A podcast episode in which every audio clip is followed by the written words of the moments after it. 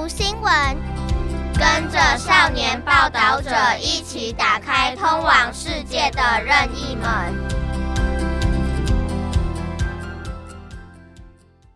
Crossing the furthest distance in the world, the temporary paradise of seven Israeli and Palestinian teenagers in the documentary promises.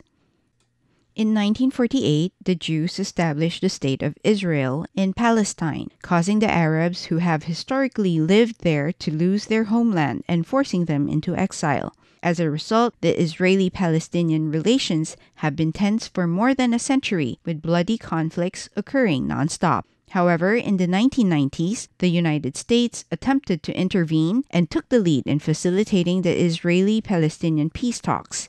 Unfortunately, the push for peace failed due to opposition from radical forces on both sides.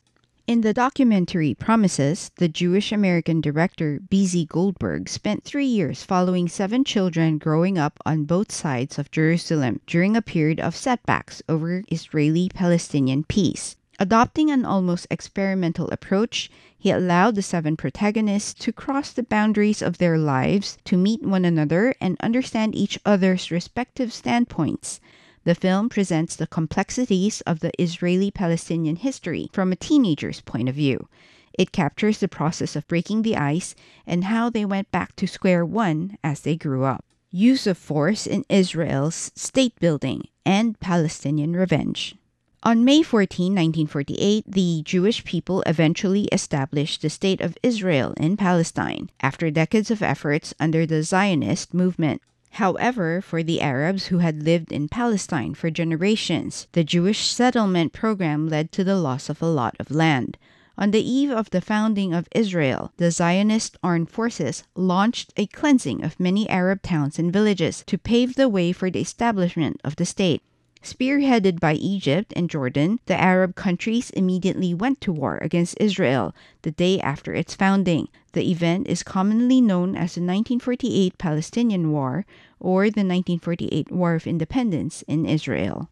Since then, Israel's victory over the Arab coalition forces established a firm foothold for them among Arab countries, and at the same time, it has also exacerbated the Palestinian refugee problem. According to United Nations estimates, 750,000 Palestinians were driven away by Israeli forces and became refugees from 1947 to the end of the war in 1949.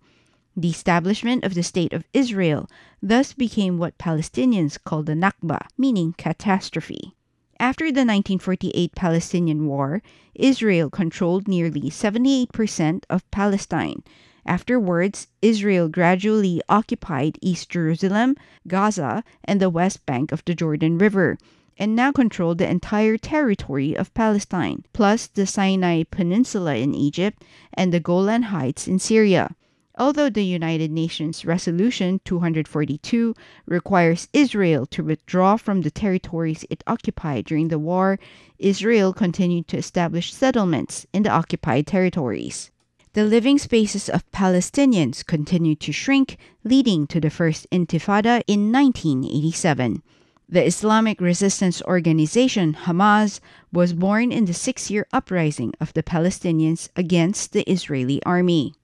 Hamas would continue to play a key role in the Palestinian armed resistance to Israel in the decades to come, including the most devastating military crisis between Israel and Hamas in nearly 50 years, which took place in the beginning of October 2023.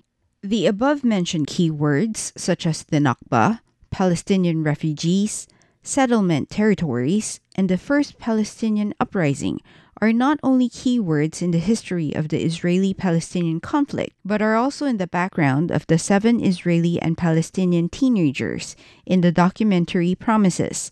The director explores the Israeli Palestinian issue through the daily lives of these seven teenagers.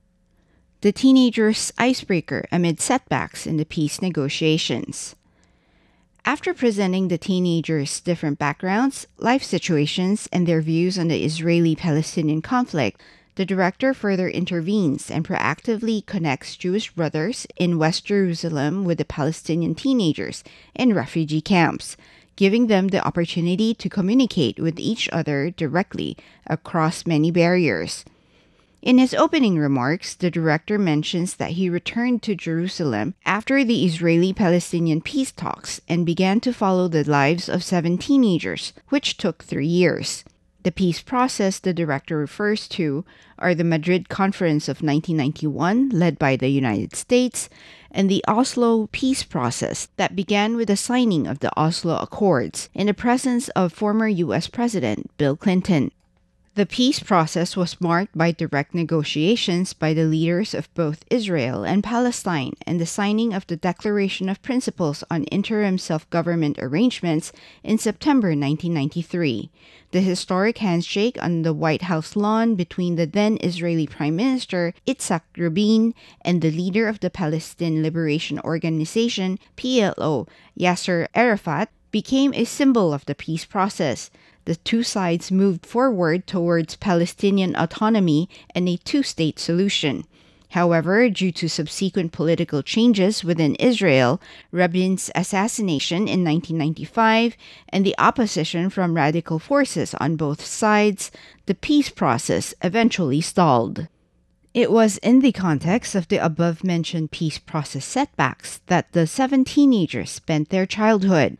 Among these seven young men, Shlomo, Moishe Bar, and the brothers Yarko and Daniel Solan are Israeli Jews, and Mahmoud, Faraj, and Sanabel are Palestinians.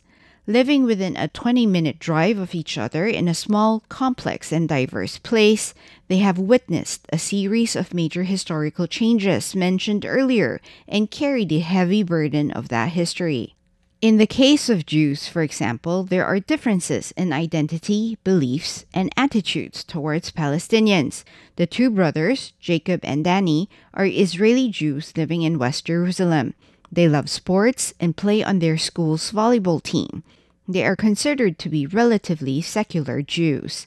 The so called secular Jews refer to those who identify with the Jewish identity and culture, but are not enthusiastic about Judaism. Therefore, their attitude towards the Israeli Palestinian conflict and the Palestinians is relatively calm and objective. Shlomo was born to a Jewish American family and grew up in the Jewish quarter of Jerusalem. He is relatively neutral on the Israeli Palestinian issue, despite his family's strict adherence to traditional Jewish religious rituals and clothing. The same cannot be said of Moishe, who lives in the settlement area of Beit El in the west bank of the Jordan River. Coming from a devoted traditional Jewish family, he has a more traditional view on the Israeli Palestinian conflict. The brothers, Jacob and Danny, requested the director to arrange a trip for them to visit the Deishe refugee camp in Bethlehem. They spent a weekend in the camp and interacted with the Palestinian teenagers living there. Faraj, who lives in the Deishe refugee camp, was the first representative to contact the Solan brothers by phone. From the footage of him and his grandmother returning to his hometown, it is clear that their family was a victim of the Nakba in 1948. As a young boy, he personally experienced the conflict between Israeli soldiers and Palestinian civilians during the first Palestinian uprising. Having lost friends during the conflict, he became hostile to the Israelis. But after overcoming obstacles to meet and spend time with the two brothers, Faraj puts aside his hostility and misunderstanding. He establishes a special friendship with the Jewish brothers. Faraj's identity as a sprinter and sports enthusiast also plays a role in the ice-breaking process between him and the Solan brothers. Another protagonist in the refugee camp, Sanabel originally lived with her family in the Palestinian Arab village Zakaria. However, they were driven out by the Israeli army and ended up in the Deishe refugee camp. Sanabel's father used to be a journalist and a local leader of the Popular Front for the Liberation of Palestine, PFLP, an affiliation of the Palestine Liberation Organization, PLO. He was later arrested and imprisoned. The film documents Sanabel and her family visiting her father in prison, where they eventually learn that he was identified as a dangerous figure, which led to the extension of his detention period. Seven Children, Three Standpoints, a childhood influenced by the historical memory of past generations. Of the seven children in the film, Mahmoud and Moishe best illustrate the hostility and conflict between Israeli Palestinian historical perspectives. The two, who have never been in direct contact with each other, can be said to stand on opposite sides of the Israeli Palestinian conflict and historical memory. Mahmoud, whose father owns a coffee shop, lives with his family in the Muslim quarter of Jerusalem. The young Mahmoud is able to cite the passages from the Quran as evidence to prove that Jerusalem has been the land of the Arabs since ancient times. He also believes that the Jews should return to Jerusalem and regards the reclamation of Jerusalem in the Muslim quarter by the settlement residents as a provocative act. He supports military confrontation against Israel by organizations such as Hamas and Hezbollah in Lebanon. Moishe, who comes from a devout Jewish family, usually prepares for Sabbath with his younger sister. In the film, the director also mentions that the establishment of the settlement where Moishe's family lives can be traced back to Israeli military occupation of territories in Jerusalem and the West Bank of the Jordan River after the Six Day War in 1967. Regarding the Israeli Palestinian conflict, Moishe is intensely hostile towards the Arabs and claims that he wants the Arabs to disappear before his eyes. He also advocates rebuilding the temple in Jerusalem, which was destroyed thousands of years ago, and refuses to have any contact or dealings with Arabs. His opposing views with Mahmoud partially explains why it is still difficult to achieve real peace between Israel and Palestine. In contrast, Shlomo, the Jewish American son, seems more like an outsider. Shlomo has read the Torah with his rabbi father since he was a young child and went to the synagogue for worship, participating in religious ceremonies and holiday celebrations. Apart from that, he takes a rather neutral stance when talking about the Israeli Palestinian conflict. The most striking aspect of this film is that it deals with the issue of the Israeli Palestinian conflict from the perspective of adolescents. As children, they should have grown up carefree and protected. However, the traces of history are unfortunately clearly visible on them. Being in such an environment, they had no choice but be influenced and inherit the historical memories from previous generations. They were taught and even forced to hate and fight their enemies. However, putting aside the heavy burden of historical baggage, are they not innocent and lively children? From Shanabel, who dances, Faraj, who runs sprints at sports events, the Solan brothers, who play volleyball, and Moishe, who plays computer games, we see the innocence of the children in the midst of the conflict ridden everyday life. Even when the Solan brothers walked into the refugee camp, meeting Faraj and Shanabel face to face and having a good time, it seems difficult to notice the hatred implicit in their respective monologues. Playing dissolves misunderstandings and hatred in a short period of time and creates a rare opportunity for mutual understanding and communication. As we follow the director's lens and watch Jewish and Arab children sitting in the same hall talking about their respective suffering and exchanging their views and aspirations for the future, we seem to see a glimmer of hope. What happened next? They grew up.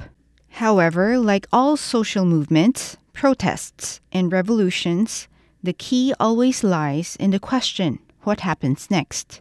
The last few minutes of the film dashes this faint glimmer of hope. The director revisits several of the characters in the documentary a few years later.